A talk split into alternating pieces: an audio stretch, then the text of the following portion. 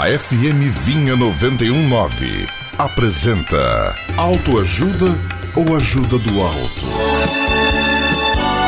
Depois de uma longa discussão, um casal estava dirigindo numa estrada por várias horas sem dizer uma palavra. Nenhum deles queria ceder, por isso mantinham aquele silêncio constrangedor.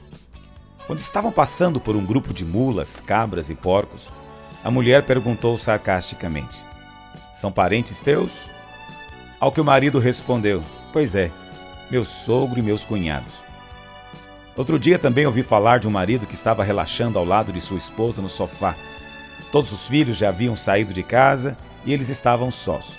Com cuidado, ele tirou os óculos e sua esposa disse: Sabe, querido, sem seus óculos você se parece com o homem bonito e jovem com quem eu me casei. O marido respondeu com um sorriso: Sem meus óculos, você ainda se parece muito com aquela garota com quem me casei também.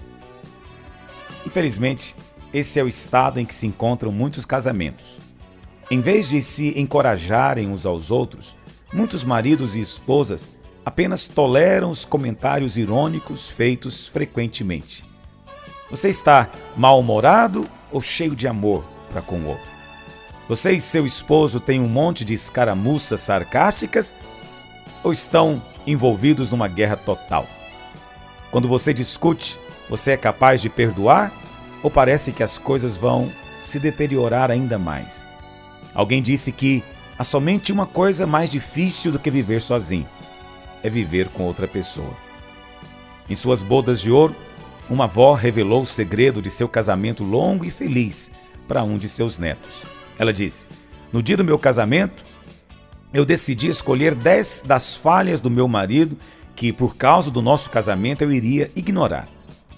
Quando o neto pediu para nomear alguns daqueles defeitos, ela sorriu e disse: Para dizer a verdade, eu nunca voltei a enumerá-las. Mas sempre que meu marido fazia algo que me deixava furiosa, eu dizia para mim mesmo: Sorte dele, que essa é uma daquelas dez falhas que eu prometi esquecer. Eu sou o pastor Aloísio para a Vinha FM, a rádio que a videira faz para você.